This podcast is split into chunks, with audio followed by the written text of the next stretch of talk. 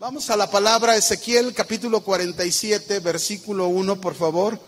Vamos a dar una lectura, una lectura es un poquito larga, pero quiero que lo hagamos. Ezequiel capítulo 47, por favor, vaya conmigo ahí. Acompáñeme.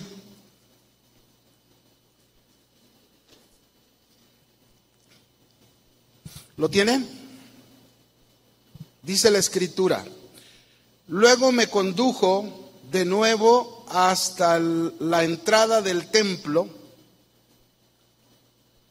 Y noté que fluía agua, ponga mucha atención en lo que dice, noté que fluía agua debajo del, del umbral del templo hacia el oriente.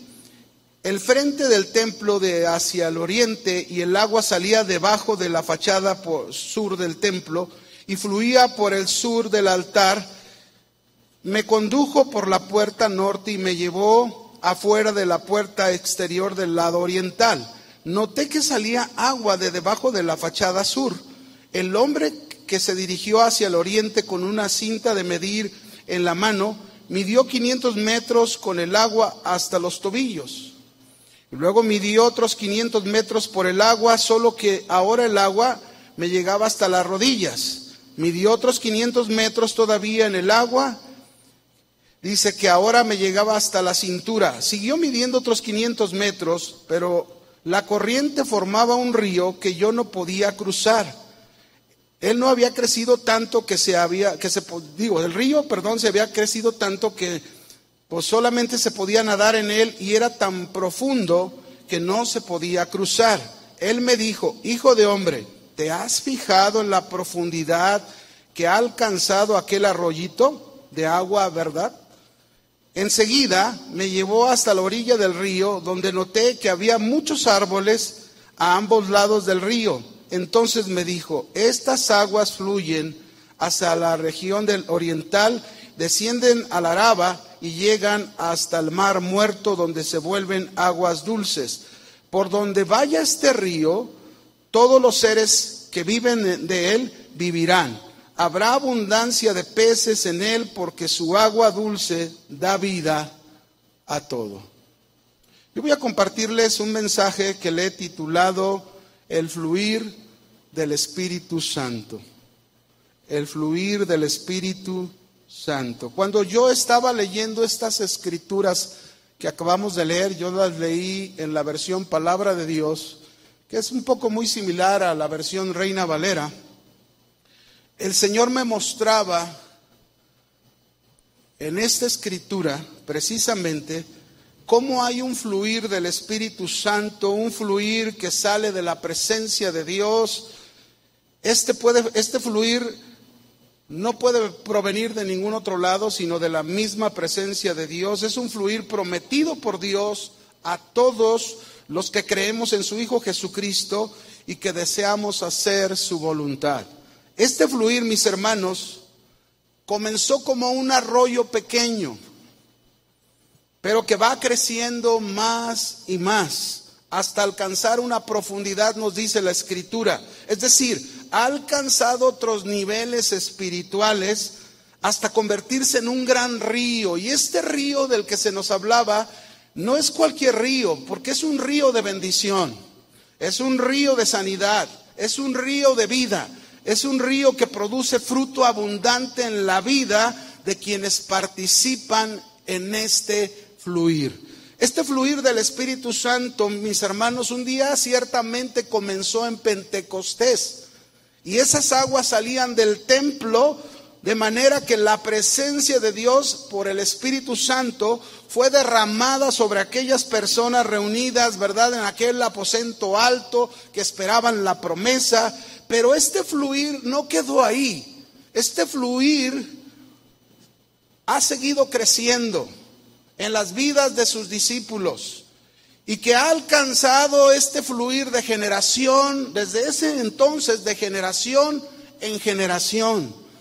Este fluir del Espíritu Santo, mis hermanos, que proviene de Dios, es una obra de Dios con un propósito.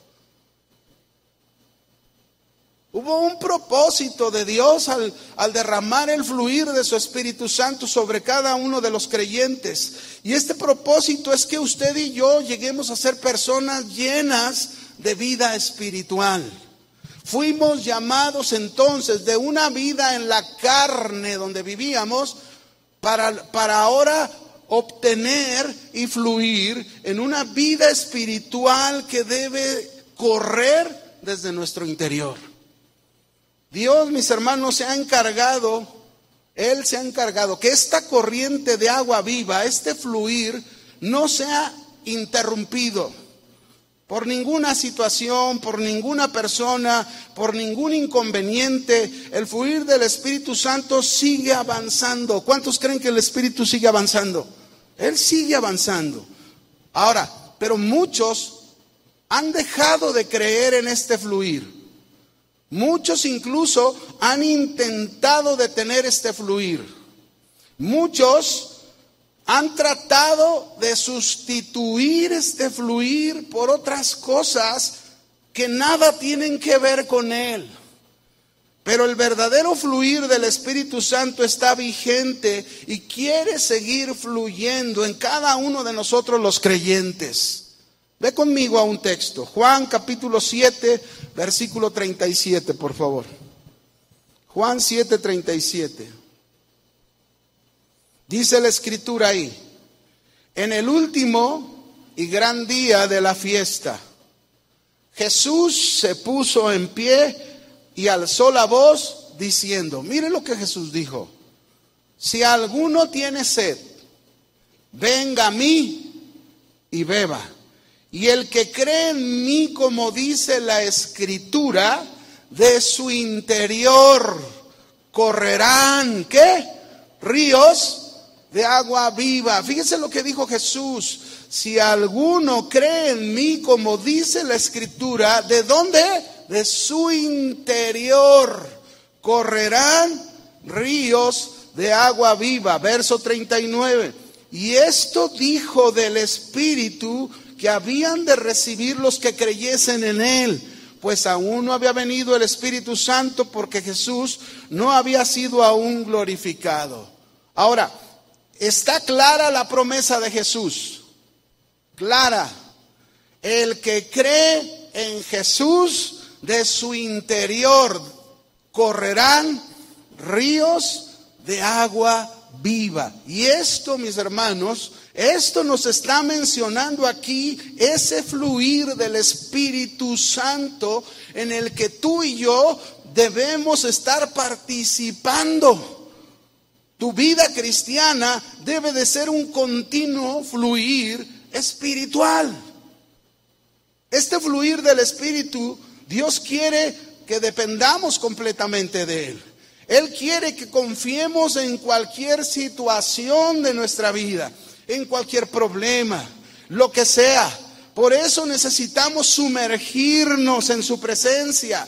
Y no solamente a los tobillos, como leíamos, no solamente a las rodillas, no solamente a los lomos. Hay que comenzar a nadar en la profundidad de este fluir del Espíritu Santo. Cuando tú estás nadando en ese río, esto quiere decir que tú has aprendido a depender del Espíritu Santo y a fluir en él como el Señor realmente quiere. Este fluir del Espíritu Santo, Dios quiere traer vida vida en abundancia, que puedas decir como el rey David llegó a decir, mi copa está rebosando. Es decir, que de ti rebosen frutos de carácter, que de ti rebosen frutos de, de tu forma de tratar a los demás, que de ti rebosen frutos en tu lengua.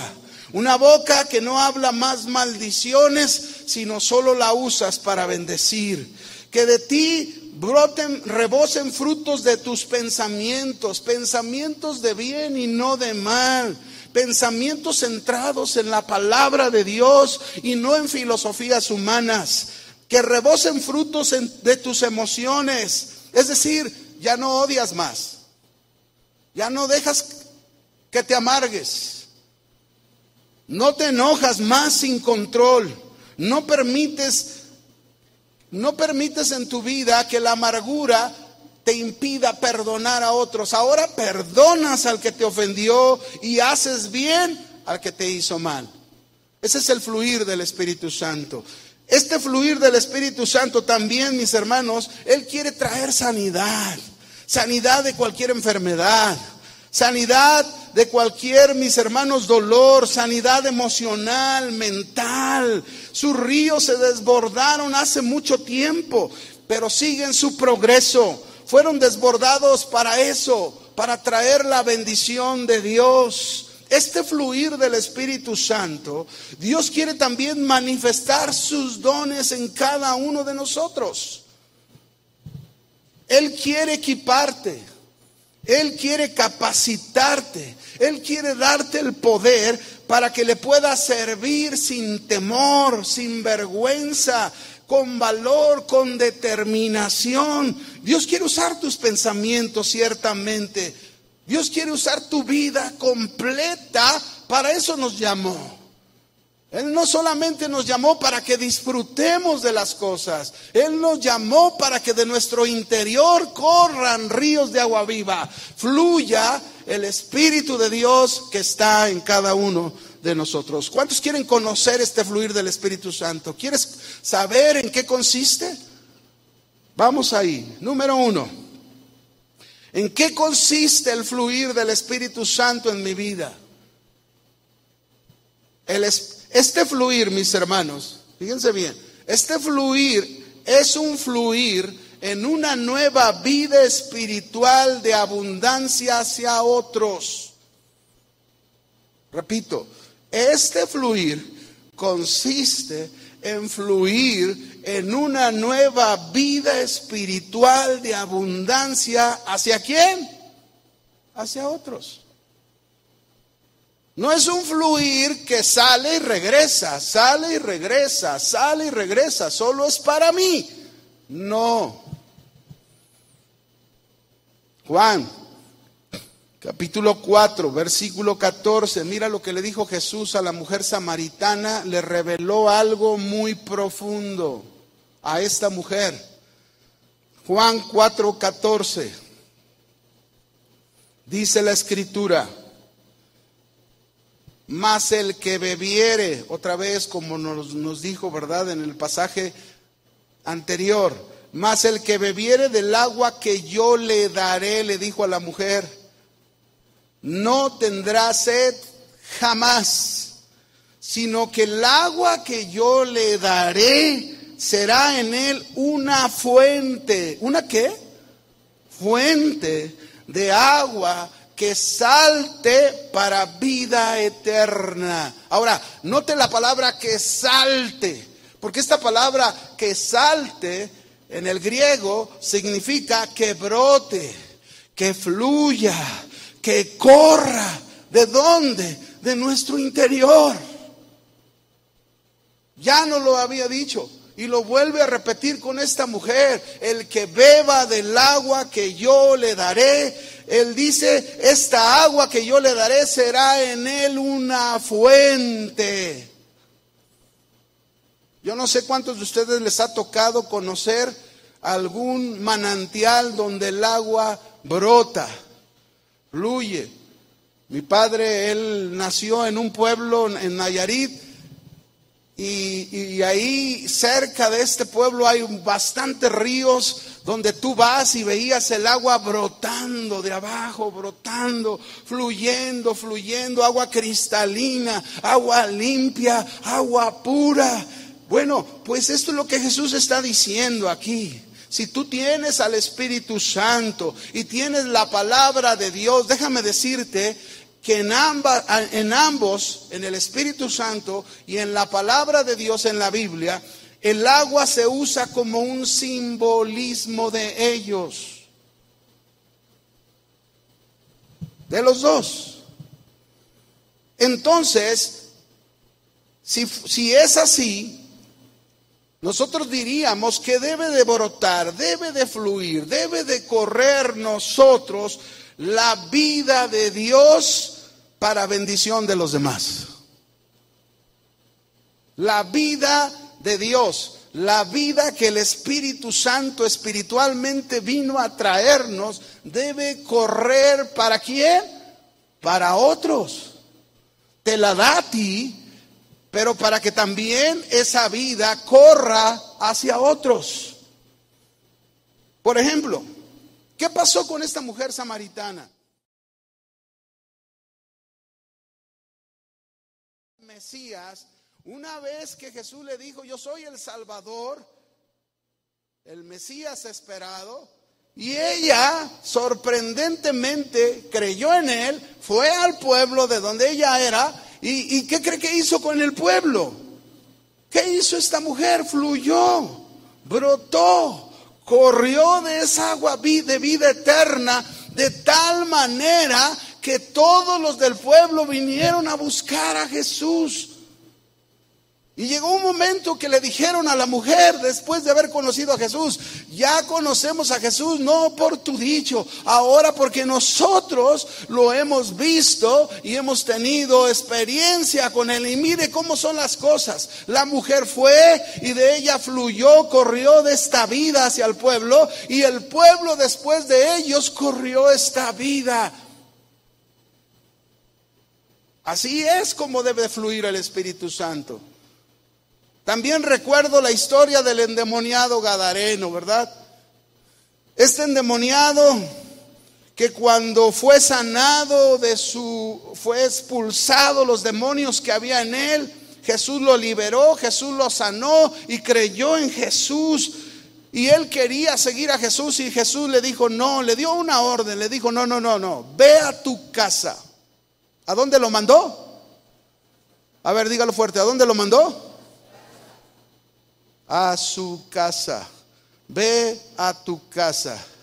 Cuéntale a los tuyos cuán grandes cosas ha hecho el Señor contigo. ¿Y saben qué hizo este hombre liberado de tantos demonios? Este hombre ve, corrió, fue a su casa y en su casa fluyó, corrió esa agua de vida eterna para su hogar para su casa. Y no solamente eso, la Biblia nos dice que por causa de este hombre, toda una decápolis, es decir, diez ciudades, fluyó el agua de vida eterna.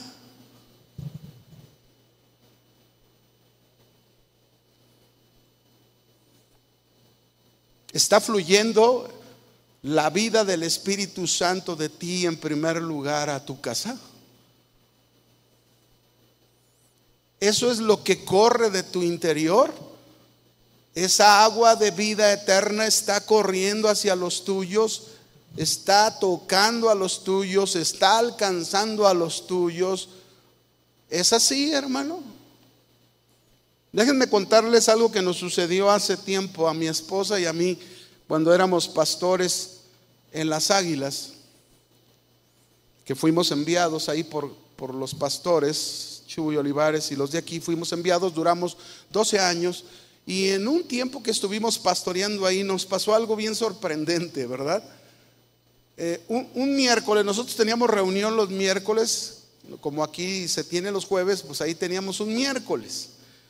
Y un miércoles llegó una familia nueva, invitada por otra familia de la iglesia. Esa familia nueva, la esposa de esa familia, la iban a operar el día siguiente, que era jueves, pero le iban a hacer últimos estudios por la mañana para luego por la tarde operarla. Y entonces vinieron, trajeron los que iban a la iglesia, la familia que iba a la iglesia, invitó a esta familia, fueron a la congregación y, nos pidieron que si podíamos orar por la hermana, por la persona, porque la iban a operar al día siguiente y oramos, toda la iglesia estuvimos orando ahí, la bendición de Dios. Al día siguiente, cuando ella fue a los estudios al hospital, le dijeron, no sabemos qué pasó.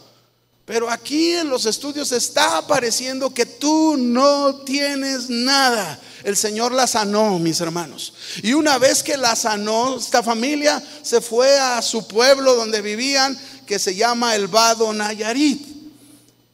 Una semana después de haber pasado lo que pasó, por medio de la familia, que eran familiares, nos mandaron decir, vengan acá al vado, visítenos. 15 días después, nosotros estábamos yendo un viernes a visitarlos al pueblo que se llama el Vado Nayarit. Y cuando llegamos al pueblo, ella nos dijo, a las 7 de la noche, aquí en, este, en la casa de, de fulana, nos organizamos y se va a reunir. Nos juntó a toda su familia, a toda la familia.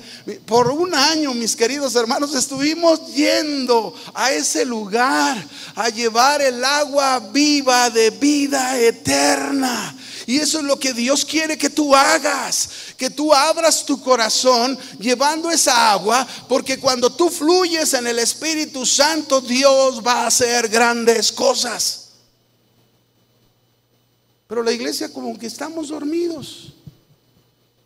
Como que no estamos dispuestos a ser usados por Dios. Como que no estamos dispuestos a, hacer largas caminatas, largas distancias para llevar ese fluir del agua viva, de la vida eterna que el Señor nos ha dado a nosotros. No es para guardarla, es para fluir de ella. Juan capítulo 10, versículo 10, la segunda parte.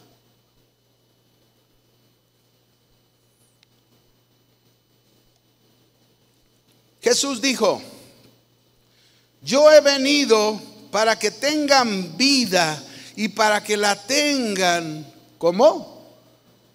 Imagínense, esta es la fuente de agua viva que se nos dio, una vida en abundancia. ¿Cuándo se te va a acabar esa vida? Dime, ¿cuándo? Es una fuente de agua que fluye. Jesús dijo, yo vine a traerles vida y vida en abundancia. Una vida, mis hermanos, no de pincelazos que se reflejan, sino una vida que abunda, una vida de Jesús en abundancia. Por eso, por eso, por ejemplo, el apóstol Pablo pudo decir, con Cristo estoy juntamente crucificado, ya no vivo yo, mas ahora Cristo vive en mí. Y lo que ahora vivo en la fe, lo vivo en el Hijo de Dios, el cual me amó y se entregó a sí mismo por mí. Pues ¿cómo no fluir? ¿Cómo no fluir? A menos que seamos un agua estancada. A menos que en lugar de ser una fuente que salte, brote, fluya, corra para vida eterna, sea un agua que se ha estancado. Dios quiere que todos los que seguimos a Jesús su Hijo fluyamos de esa vida que vino a traernos sin límite, sin límite alguno, y por la cual lleguemos usted y yo a experimentar una mayor vida espiritual, la que solo nos puede brindar ese fluir del Espíritu Santo para que broten de nuestro interior ríos de agua viva. Debemos buscar esa agua espiritual que corra de nosotros. Un ejemplo claro, mis hermanos, de este fluir del Espíritu Santo, lo podemos ver en la conversión de Pablo. Fue muy notorio su cambio. Fue muy evidente la forma en que él dejó de vivir y comenzó a vivir. Aquel feroz hombre que era Pablo, que perseguía a la iglesia sin piedad, ahora era un manso hombre, un cordero, que servía a la iglesia con una vida práctica, llena de amor por los gentiles y, dispuesto a entregarlo todo por su Señor Jesús. Ese es el fluir del Espíritu Santo. Vaya conmigo, Hechos capítulo 9, verso 19, por favor. Vamos a ver a Pablo.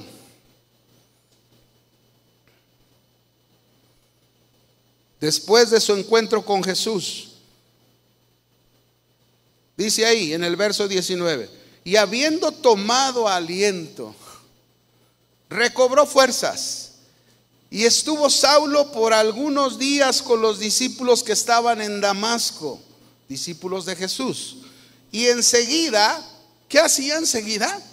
Predicaba a Cristo en las sinagogas, diciendo que este era el Hijo de Dios. Y mire qué pasó. Y todos los que le oían estaban atónitos, no lo podían creer, y decían, oye, ¿qué le pasó a este?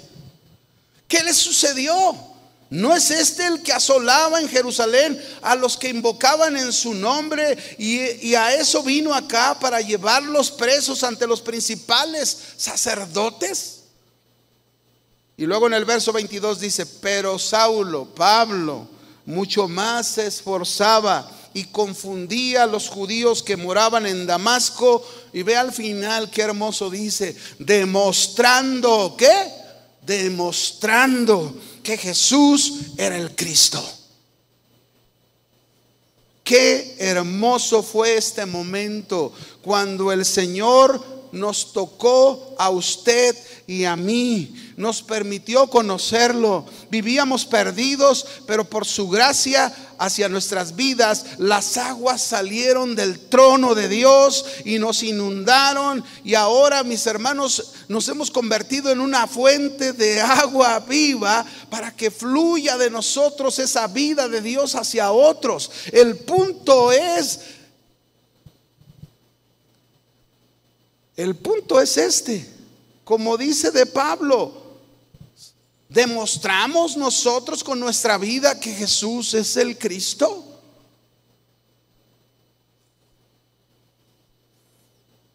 Qué hermoso es cuando nosotros sabemos como aquel hombre grosero, ¿verdad? Ofensivo, que no le importaba nada lo que estaba pasando en su casa. De repente algo sucedió en él llegó el río a su vida.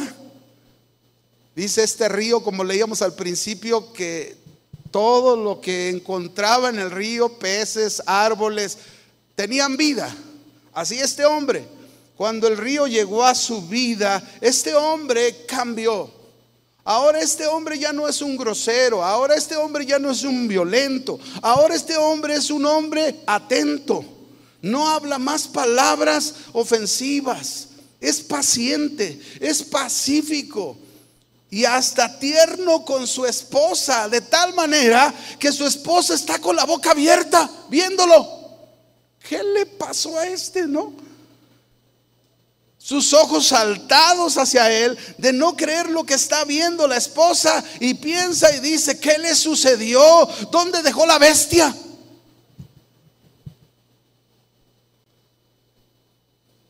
Lo que sucedió es que el agua del Espíritu Santo, el fluir de Dios llegó a su vida y ahora se ha convertido en una fuente de agua de vida eterna para los demás.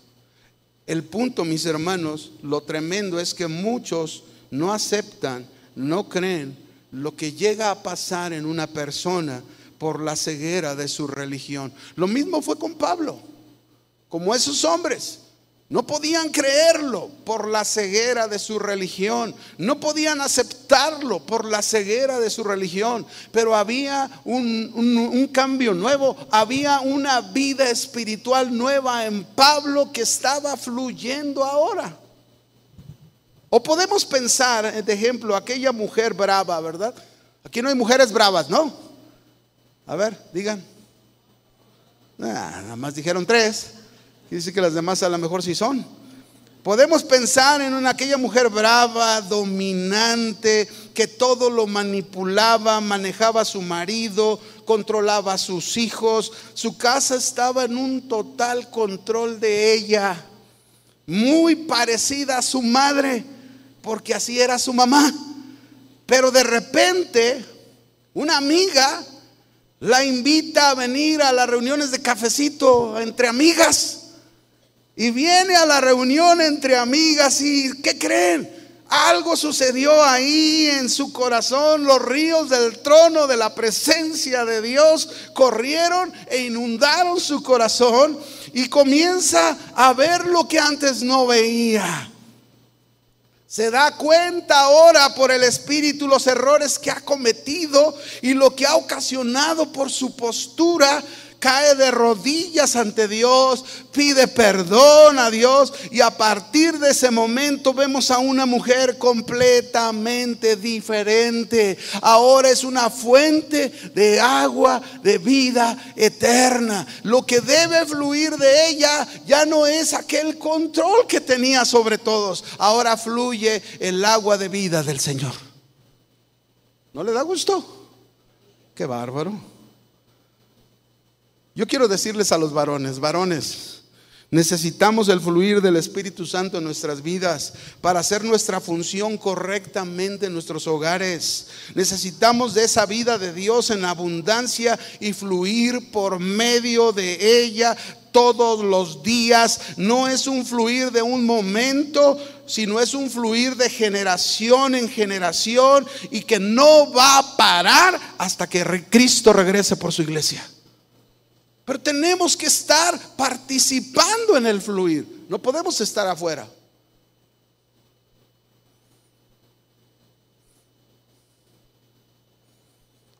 ¿En qué consiste este fluir del Espíritu Santo? Ya vimos lo primero, que este fluir consiste en fluir en esa vida espiritual en abundancia hacia otros. Espero que esa vida esté fluyendo de ti hacia otros. Dos, ¿en qué consiste este fluir del Espíritu Santo? Este fluir del Espíritu Santo, mis hermanos, consiste en fluir la bendición de Dios a otros.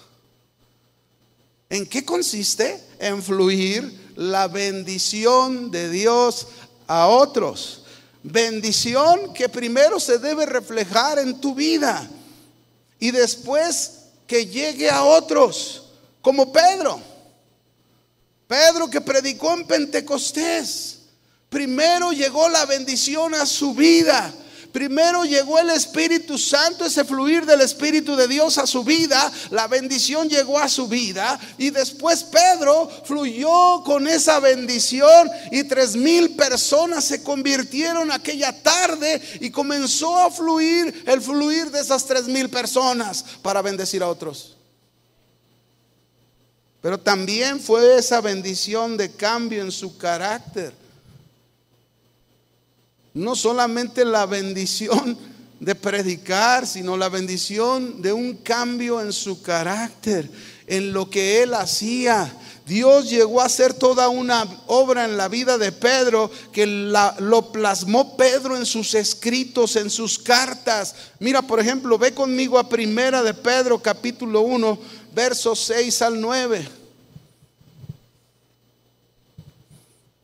Ahí lo plasmó en sus cartas. Pedro aprendió a tener un carácter. Dice aquí, en, en, lo cual vosotros os alegráis, aunque ahora por un poco de tiempo. ¿A qué se está refiriendo? Al contexto, ¿verdad? Unos versículos anteriores, él está diciendo que ¿En qué nos alegramos? Pues nos alegramos en nuestra salvación, nos alegramos en la nueva vida que Dios nos dio, porque hay una esperanza en la cual nosotros estamos esperando la glorificación, que es el final de nuestra salvación, donde el espíritu, alma y cuerpo es completamente liberado por el Señor. Y somos como el Señor Jesucristo, ¿verdad? Como Él resucitó de entre los muertos. Eso es lo que está diciendo. Aunque ahora os alegráis por un poco de tiempo y luego dice, si es necesario, tengáis que ser afligidos en diversas pruebas, para que sometida a prueba vuestra fe, mucho más preciosa que el oro, el cual aunque perecedero se prueba con fuego, sea hallada en alabanza, gloria y honra cuando sea manifestado Jesucristo. Fíjense, ese Pedro que está hablando aquí su carácter por la bendición de Dios había cambiado. No era el mismo. No era el mismo que cuando enfrentó las pruebas anteriormente había huido, que había enfrentado las pruebas y había querido resolverlas a sus fuerzas, como aquel centurión que llegó y tomó preso a su señor, sacó la espada, cortó una oreja y el Señor le dijo, no, no, no, Pedro, guarda tu espada porque el que espada hiere, a espada muere, así no es.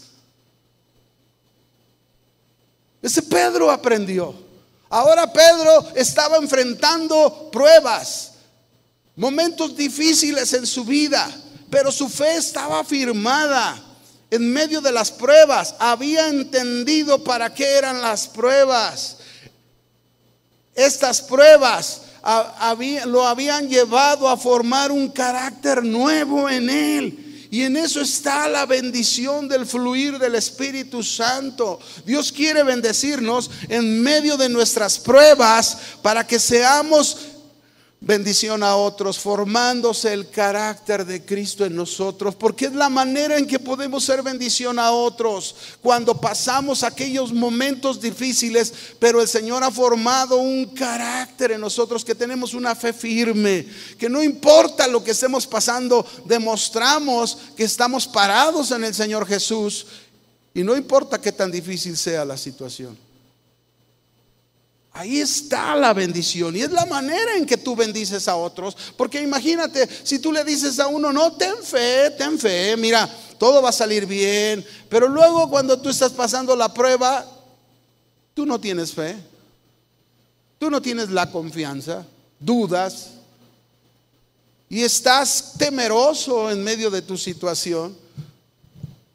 Entonces, ¿cómo puedo ser una bendición al otro? Llego a ser una bendición cuando realmente la bendición de Dios me ha formado. Ha logrado hacer una formación de carácter en mí. En primera de Pedro también Pablo habla sigue hablando de esto, ¿verdad? En toda su carta, así que podemos ver una vez más la bendición de Dios en la vida de Pedro, ese fluir en su carácter. Qué importante es esto, mis hermanos. Debemos entender que las bendiciones son espirituales. La bendición de Dios es, es espiritual, más que material. Y se nos ha otorgado de esta bendición para que nosotros podamos fluir con esa bendición. ¿Y sabes a dónde primeramente? ¿Para dónde es la bendición? ¿Hacia dónde apunta en primera instancia? ¿A dónde mandó Jesús al Gadareno? ¿A dónde lo mandó? Parece que algunos de nosotros como que si no entendiéramos, ¿no? Yo te di mi bendición como si Dios nos dijera, Dios, yo te di mi bendición para que lleves mi bendición en primer lugar a tu hogar. Para que lleves mi bendición a los tuyos. Lleva, fluye con esa bendición hacia tu casa. Dime, por favor, qué está fluyendo de ti a los demás. ¿Qué está fluyendo? ¿Qué está fluyendo? ¿Está fluyendo esa bendición hacia los demás? La Biblia nos enseña que cuando somos bendecidos, no solo es para nosotros, sino no es para que solamente me sienta bien, me sienta feliz, me sienta confortable, me sienta en paz, me sienta a gusto. No, no, mis hermanos, cuando Dios bendijo a Abraham y lo bendijo de una manera que todavía ni siquiera había cumplido sus promesas, le dijo a Abraham ahí en Génesis 12, Abraham, te bendeciré y serás bendición a todas las familias de la tierra. ¿Y saben qué? La bendición de Abraham nos alcanzó. Así nosotros. La bendición de Dios, el fluir de su Espíritu Santo en nosotros para bendición, debe alcanzar la vida de otros con esa bendición. Vamos a otro ejemplo, Hechos capítulo 2, verso 42.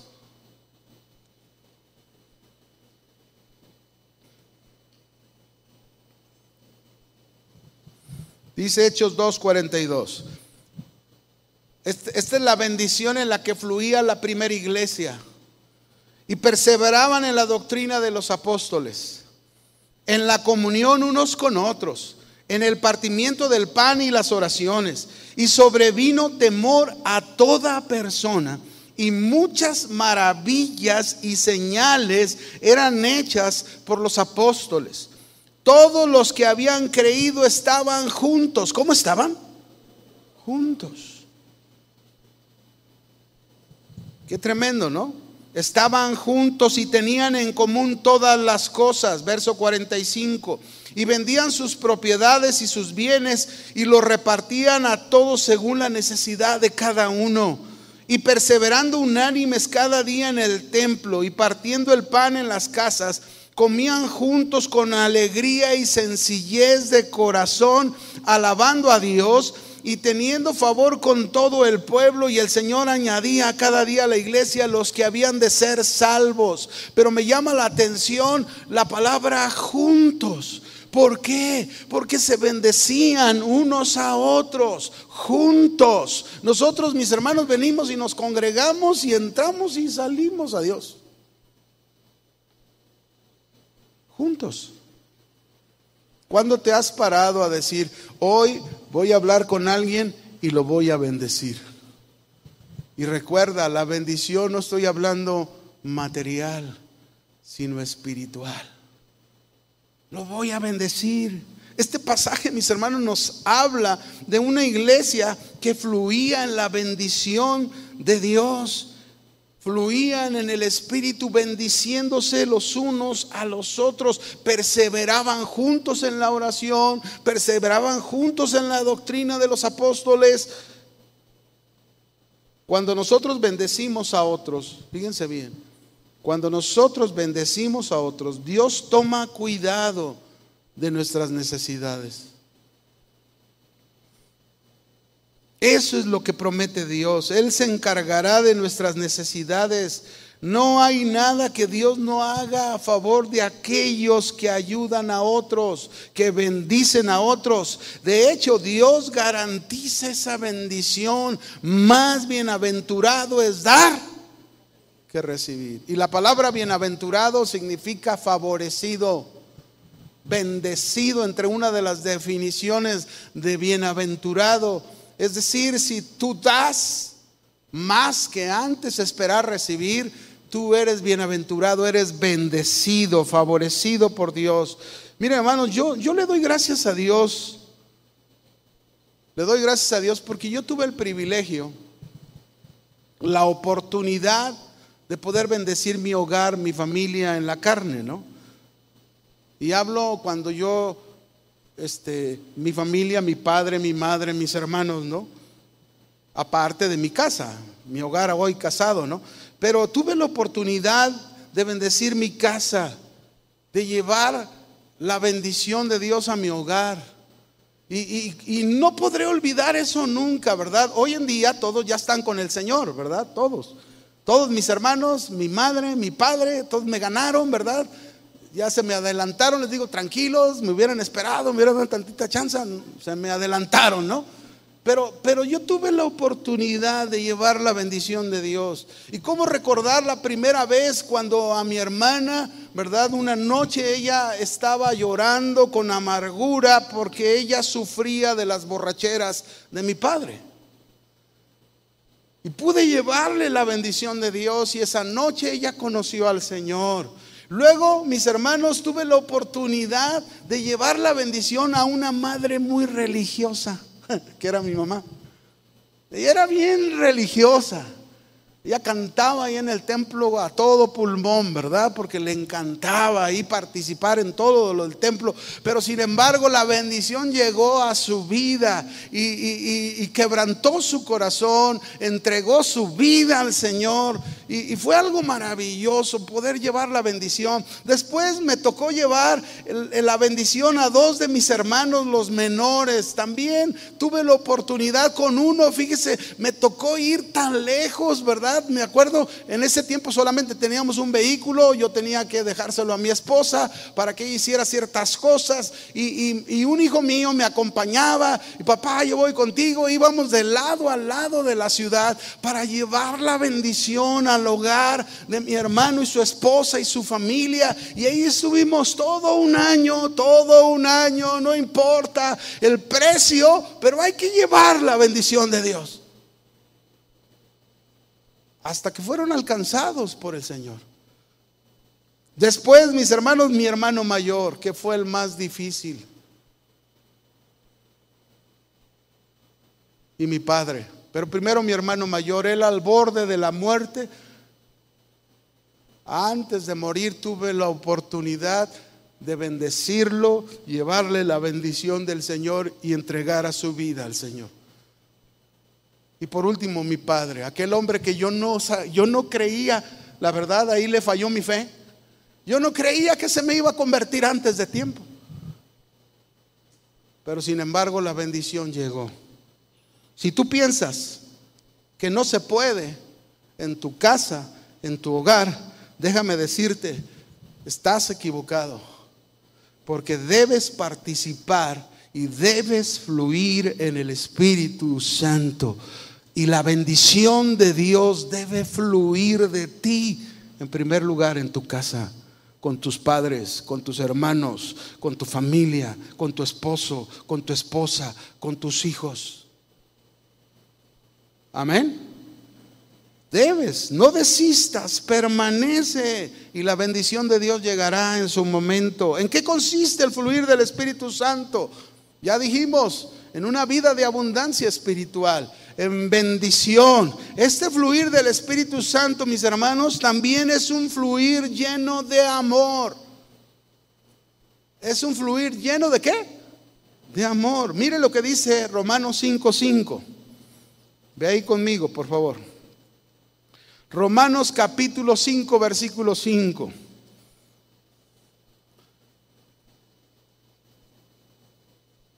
Y la esperanza no avergüenza, es decir, los que esperamos en el Señor nunca vamos a ser avergonzados. Porque el amor de Dios, escuche, el amor de quién? De Dios ha sido derramado, ¿en dónde ha sido derramado? En nuestros corazones por el Espíritu Santo que nos fue dado.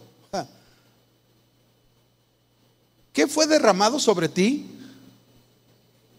El amor de Dios. Mucha gente, mis hermanos, necesita de este amor de Dios. Hay mucha gente que tiene necesidad del amor de Dios. A lo mejor nosotros cuando recibimos el amor de Dios teníamos mucha, no a lo mejor, teníamos mucha necesidad del amor de Dios. No conocíamos realmente esta clase de amor. Conocimos un amor que era que nos traicionó, conocimos un amor que nos defraudó, conocimos un amor que a lo mejor este, ni ganas nos daban de creer en, en ese amor. Pero sin embargo, cuando conocimos el amor de Dios que fue derramado en nuestros corazones, fue derramado para que tú ahora fluyas con ese amor hacia otros. Y déjame decirte una cosa, mucha gente ha sufrido consecuencias de un pasado lleno de oscuridad y de terror. Mucha gente. Hay quienes han sufrido en su vida del abuso sexual de padres y familiares. Hay quienes han sufrido el abuso espiritual de autoridad. Hay quienes han, hay mujeres que en su pasado han sufrido por haber abortado voluntariamente sin conocer las consecuencias de ello. Hay quienes fueron violados o violadas en su pasado y han quedado con una cicatriz enorme en su interior. Hay quienes sufren el abandono de sus padres y así crecieron fracturados en su alma. Todas estas personas tienen necesidad de amor. No un amor como lo ofrece el mundo, sino ese amor derramado en nuestros corazones, en los que hemos creído y que debemos fluir en Él para darlo.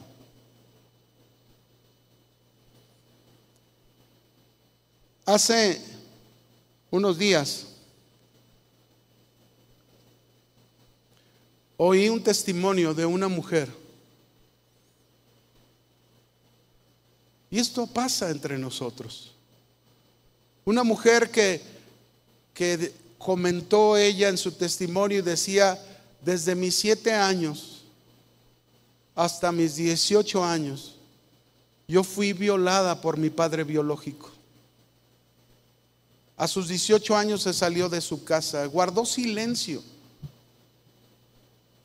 Nunca habló, nunca dijo, nunca habían pasado de sus 18 años hasta los 39 años. Mire lo que sucedió a sus 18 años después de haber vivido semejante situación. Ella comenzó a tener y a crear un odio hacia los hombres un pavor hacia los hombres, los aborrecía a los hombres de tal manera que la mujer dijo, a mí eso me llevó a inclinarme hacia las mujeres y empecé a participar activamente del lesbianismo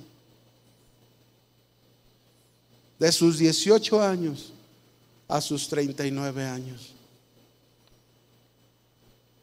Esa mujer necesitaba del fluir del amor de Dios, el verdadero amor, saber que sí hay un amor verdadero.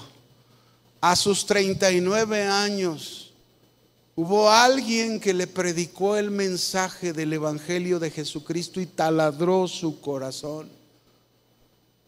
A sus 39 años fue derramado el fluir de este amor sobre su vida. Ella no conocía que había un amor, que existía un verdadero amor. Y llegó el amor de Dios a su corazón. Y en ese momento, desde ese día, ella tomó la decisión en su vida. No fue fácil, no fue sencillo dejar todo lo que había pasado en su vida. Pero el Señor transformó su vida dejó el pasado sepultado, Jesús la sanó de su pasado, del abuso sexual que, que sufrió, Jesús la liberó de lo que ella decidió y se metió en una equivocación de su vida, pero el Señor la rescató del lesbianismo. Y ahora esta mujer es una mujer que fluye en el amor de Dios, en el verdadero amor de Dios. Hermanos, el mundo necesita el amor de Dios. ¿Y quién se lo va a mostrar? ¿Quién lo va a dar? Si no somos nosotros, la iglesia de Jesucristo, que debemos fluir en ese amor hacia los demás. Nosotros, mis hermanos, como matrimonios cristianos, debemos ser los primeros en fluir en ese amor hacia otros matrimonios matrimonio cristiano, tú debes de ser ese bálsamo para aquellos matrimonios que se encuentran destrozados, destruidos. El Hijo de Dios vino para deshacer las obras del diablo y para eso nosotros se nos ha llamado para que Jesús siga fluyendo.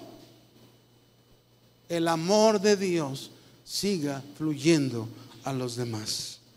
Colosenses 3:19 este es el amor que debe de fluir. Colosenses 3:19, maridos, dice, maridos, amen a sus mujeres. Y este amor que dice aquí, amen a sus mujeres, es una palabra griega que es agapao, que surge de ágape. El amor ágape, el único que practica el amor ágape es Dios. Nosotros los humanos podemos practicar el amor agapao que resulta del amor ágape. Ese es en el que debemos de fluir. Y aquí te está diciendo a ti, marido, ama a tu mujer con el amor agapao, que es el resultado de que tú has recibido en tu vida el amor ágape de Dios. Fluye en ese amor a tu mujer. Y dice, y no seáis ásperos con ellas Pareciera que algunos lo oyen al revés. Y pareciera que dice, maridos sean ásperos con sus mujeres y no las amen. Están muy callados, ¿eh? Mande. No, tenemos que fluir, mis hermanos, en el Espíritu Santo. El Espíritu sigue haciéndolo. Si tú no lo quieres hacer, ahí te vas a quedar agua estancada y las aguas estancadas, que, ¿cómo huelen? ¿Cómo huelen? No sé si así quieres oler. Pero tienes que fluir. El agua tiene que correr, tiene que correr, tiene que correr, tiene que correr, tiene que correr. Y en este caso es el amor el que tiene que correr de ti, el amor de Dios. Romanos 12, 9, la, la primera parte de Romanos 12, 9 de este verso dice, el amor sea sin fingimiento. ¿Cómo debe de ser el amor? Hola hermano, Dios te bendiga, aleluya, mi amor por ti. Y ya que se da la espalda, este cuate, sí, sí, mira, así, así, así. ¿Es amor o es fingimiento? ¿Qué es? El Señor te dice, el amor que tú fluyas sea sin fingimiento. No finjas. Ama de verdad. Primera de Juan 3:13 dice, Primera de Juan 3:13, hijitos míos, no amemos de palabra, de lengua, ¿cuánto se come? No amemos de palabra ni de lengua, sino de hecho y en verdad. ¿Cuánto tenemos que aprender? Que estamos aquí para fluir en el amor de Dios para los demás. Tenemos que fluir en ese amor genuino de Dios, que no es un amor de palabra y de lengua, es un amor de hechos, el amor como el samaritano, ¿verdad? Yo, yo, yo a veces digo, híjole, ese samaritano fue un amor en silencio. No habló, pero ¿cómo hizo? No pronunció palabras, pero ¿cómo actuó? Así debe de ser el amor que fluya de nosotros más que palabras, acciones, más que palabras, hechos, que demuestras que das todo por los tuyos, por los hermanos y aún por aquellos que no conocen al Señor. Amén. Este es el fluir del Espíritu. ¿En qué consiste el fluir del Espíritu? Cuatro. Tengo diez. ¿Me aguantan? Apenas vamos en el cuatro. No, no se crea. Cuatro, este fluir del Espíritu Santo trae a nosotros unción, poder de Dios, fluyendo de nosotros hacia otros. Este fluir del Espíritu Santo nos trae unción, poder de Dios para fluir hacia otros. Así debe de ser. Cuando Pedro y Juan, mis hermanos, una vez que recibieron al Espíritu Santo, de acuerdo a las escrituras de Hechos, nos dice que ellos iban a orar al templo, encontraron a un cojo ahí a la puerta del templo, él les pedía limosna, ellos, ellos esculcaban sus bolsas y Juan, ¿no traes ahí una moneda? Algo no trae, no, no, no traigo. Pues eh, le dijeron, mira, oro y plata no tenemos, pero lo que tenemos te damos. Y en el nombre de Jesús, levántate, párate y anda. ¿Y qué fue lo que le dieron? ¿Qué fluyó de Juan y de Pedro? ¿Qué fluyó? La unción, el poder del Espíritu Santo. Y lo levantaron. Y mire, no solamente fluyó en ellos, porque aquel hombre cojo de nacimiento que fue sanado entró al templo. Yo no sé si nunca había entrado al templo, quizás porque no podía. Pero entró al templo con la unción del Espíritu de Dios, saltando, brincando y alabando a Dios. Y esa unción alcanzó a todos los que estaban ahí y lo vieron, porque dice que todo el pueblo estaba maravillado de ver lo que Dios había hecho en este hombre.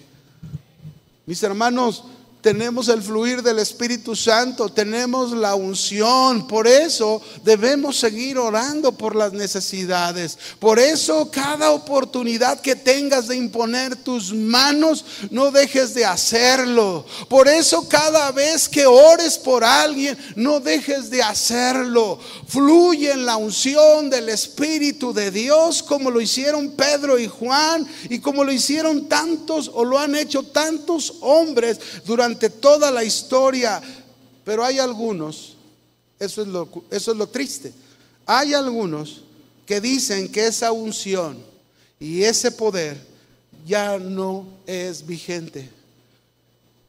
Y si lo es, es de otra manera, dicen ellos.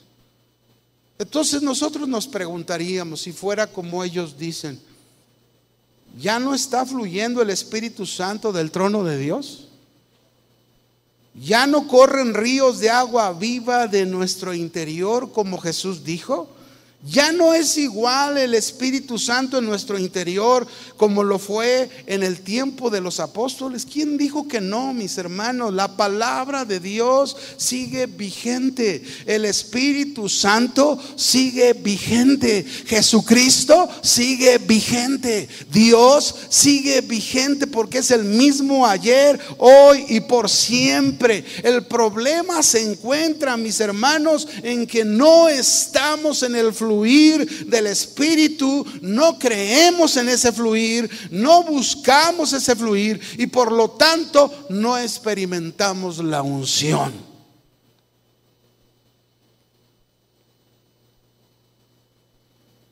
Hoy en día pretenden ver la unción del Espíritu Santo en números, números de asistentes Pretenden ver la unción en la fama que se adquiere por las redes sociales. Pretenden ver la unción encuadrando al Espíritu Santo en cuántos suscriptores tenemos en las redes que manejamos. Y eso no es el fluir del Espíritu Santo, mis hermanos. Menos cuando hablamos de la unción y el poder que viene de Él. La unción del Espíritu Santo es la habilidad y la capacidad, el poder que nos es dado por Dios para que podamos nosotros cumplir con lo que Dios quiere que cumplamos mientras estemos en esta tierra. Dios nos capacita con esta unción para que le sirvamos con efectividad. Dios es un Dios que obra sobrenaturalmente y nuestro servicio a Dios debe operar en lo sobrenatural. La palabra ungir significa untar, aplicar, aceite. ¿Y qué es lo que se aplica? ¿Qué es lo que se unta? Es la impartición de poder. Mira lo que dice Hechos 10:38. Comenzó con Jesús siguió en sus apóstoles y hoy sigue en todos los que creen en el Señor Jesucristo. Dice Hechos 10:38, cómo Dios ungió a Jesús de Nazaret con el Espíritu Santo y con poder, el cual anduvo haciendo el bien y sanando a todos los oprimidos del diablo porque Dios estaba con él. Ahí está. La unción entonces, mis hermanos, nos equipa en el ministerio, nos equipa en el servicio. ¿Para qué? Para cumplir las tareas que Dios nos encomienda. Déjenme contarles algo que quizás en alguna vez lo comenté, ¿verdad? Me ha pasado dos veces, en mi caso particular, en dos lugares diferentes y situaciones distintas. Pero una vez aquí en casa de oración, hace muchos años, me pasó que hicimos un llamado a las personas para orar por ellas en su necesidad. Y yo pasé y oré por un hombre. Y orando por este hombre, siempre preguntábamos cuál era la necesidad por la que quería que oráramos. Y yo le pregunté a este hombre, ¿por qué quiere que ore? Y él me dijo, por favor ore porque me acaban de secuestrar a mi hijo. Cuando él me dijo, a mí me dolió mucho porque yo pues tengo hijos y yo pensé y dije, híjole, ¿qué se sentirá que te secuestren un hijo? Pues muy feo, ¿no? Entonces, cuando él me dijo eso, yo tomé mucha carga, oré por él ahí en el momento, regresé a mi lugar y mientras estaba la predicación, como ahorita yo estoy predicando, yo estaba sentado y el Espíritu de Dios vino a mí. La unción de Dios vino a mí y me dijo, al final vas a ir con ese hombre. Y yo sabía dónde estaba sentado porque lo vi muy bien dónde se sentó. Al final vas a ir con él y le vas a decir que el domingo y luego hasta una hora, a las 7 de la mañana, yo le voy a entregar a su hijo. Y dije, ay Señor, que no, no, no, se me hace que soy yo. Además que son mis emociones, yo estoy mal. y, no quería hacer caso y me volvió a venir la palabra, al final vas a ir con ese hombre. Es que miren hermanos, este es un paquetote, pero son los dones del Espíritu Santo. La Biblia habla ahí en Primera de Corintios 12, vaya conmigo para que vea que no, no es algo inventado por nosotros, es algo que la Biblia lo dice. Dice Primera de Corintios 12, verso 7. Pero a cada uno les es dada la manifestación del Espíritu para provecho, para beneficio de la iglesia. No está hablando para provecho de nosotros. ¿Para beneficio de quién? De la iglesia. A cada uno les dada la manifestación, el fluir del Espíritu Santo. Porque a este, dice, es dada por el Espíritu palabra de qué? Sabiduría. La palabra de sabiduría, no me voy a entretener en los dones, pero la palabra de sabiduría es, es cuando Dios revela un evento futuro, ¿verdad? Por decirlo así, de una manera rápida. Dios muestra algo que va a pasar a futuro y que, claro, tiene que tener el encuadre con la palabra de Dios. Pero luego después dice, a otro les dada por el mismo espíritu, dice, ciencia, es decir, conocimiento profundo. ¿Qué quiere decir este conocimiento profundo? Que muchas veces Dios revela cosas de una persona. Y bueno, yo estaba sentado y a mí me pasó eso. Lo que el Espíritu Santo me estaba diciendo era una palabra de conocimiento profundo para darla a esa persona de algo que Dios iba a hacer. Y, cómo lo iba a hacer, yo no sé, pero el Señor me dijo, tú dile. Tres veces me lo dijo Dios. En la tercera de plano, ahora sí dije, no, tengo que hacerlo.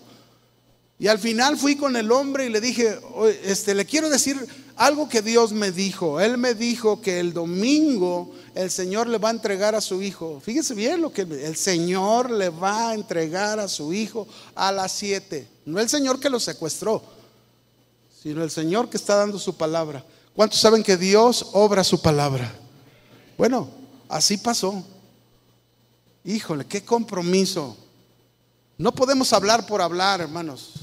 Tenemos que cuidar que realmente Dios nos está dando una palabra porque es una palabra de Dios encuadrada en el marco de su escritura. Y cuando vino el domingo, yo llegué más tarde, él llegó al servicio de, la mañana, ya ve que tenemos dos servicios, hemos tenido ya durante muchos años dos servicios el domingo, él llegó en el servicio de las ocho, yo vine hasta el que sigue y no me encontró, pero me dejó un recado con el pastor Chuy ahí en la consola. Y dijo, preguntó por mí y le dijo, dígale por favor que ya me entregaron a mi hijo a las 7 de la mañana. Pues le entregaron a su hijo a las 7 de la mañana. Y no terminó ahí todo, mis hermanos, porque ahí fue el inicio de lo que Dios quería hacer, la unción de Dios fluyendo. Porque ese, esa semana hicimos contacto yo, pues imagínense qué gozo de ver que Dios cumpliendo su palabra, obrando. Y, y, el siguiente viernes, después de ese domingo, fuimos a su casa.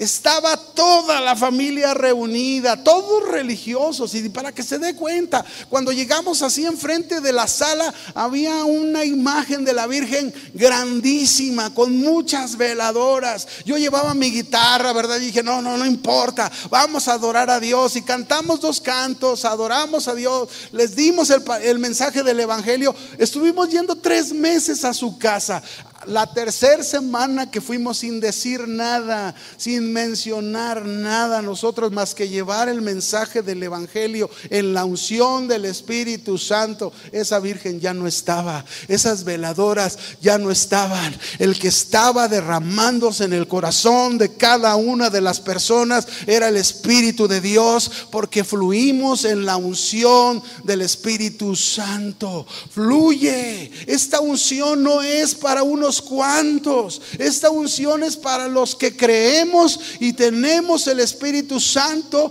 porque ríos de agua viva correrán. ¿De dónde correrán? De nuestro interior. ¿Cuántos creen? Póngase de pie, por favor. Póngase de pie. Recuerde, las aguas siguen fluyendo. Desde el trono de Dios, desde su presencia. Son aguas del Espíritu de Dios que comenzó con un arroyito. No sé dónde se encuentren estas aguas en tu vida. En tus tobillos, en tus rodillas, en tus lomos. O te encuentras ya nadando en este río. Ojalá que estés nadando. Porque eso habla, mis queridos hermanos, eso está hablando de una dependencia que hay de ti al Espíritu de Dios. Has aprendido a fluir dependiendo del Espíritu Santo. Levanta tus manos. Levanta tus manos y dile al Señor, dile, Señor, yo anhelo, yo deseo fluir en tu Espíritu Santo. Se ocupa, se necesita llevar vida a las personas, se necesita llevar vida al mundo, se necesita llevar vida al trabajo. En la calle donde andes se necesita llevar la vida. Y yo quiero fluir en esa abundancia de vida que tú has venido a traerme. Pero no solo eso. Señor, tú has venido a bendecirme. Ya no voy a maldecir, ya no voy a hablar palabras que destruyen. Señor, has traído la bendición a mi vida y quiero empezar a fluir en tu espíritu en esa bendición para bendecir. Dígalo para bendecir, bendecir a mis hijos, bendecir a mi familia, bendecir quizás a aquellos hombres que están ahí, que me hacen la vida difícil en el trabajo, bendecirlos. Señor, quiero fluir en esa bendición como le dijiste a Abraham, te bendeciré y serás bendición a todas las familias de la tierra. Señor, queremos seguir siendo bendición a otras familias, pero también, Señor, queremos fluir en tu amor. Cuánta necesidad hay de tu amor, cuánta necesidad hay de palabras de consuelo, palabras de aliento, palabras de sanidad para el interior. Cuánta gente no hay alrededor de nosotros, incluso si esta tarde hay una persona aquí que padeció que sufrió abuso sexual en su infancia, en el nombre de Jesús, recibe sanidad de Jesús, recibe sanidad del Señor. Sé libre de ese pasado, sé libre de lo que te haya dañado. En Cristo Jesús fluye el agua de vida eterna para ti. Eh, el Señor pone una fuente de agua viva en tu interior. Si alguien ha sufrido la separación de sus padres y ha dañado su corazón, recibe el fluir del Espíritu Santo, recibe esa sanidad que trae el Señor y la esperanza de una nueva vida para ti. Pero no solo eso, si nosotros padecemos, si nosotros sufrimos cualquier clase de enfermedad, tenemos la unción del Espíritu Santo. La unción de Dios está en nosotros. Que fluya su unción que puedas orar por aquel que tiene esta enfermedad, aquel que está padeciendo esto, aquel que está padeciendo aquello. Fluye, vamos, fluye. Deja que el Espíritu de Dios corran esos ríos de tu interior, que no se estanquen las aguas, que corran y corran. Gracias.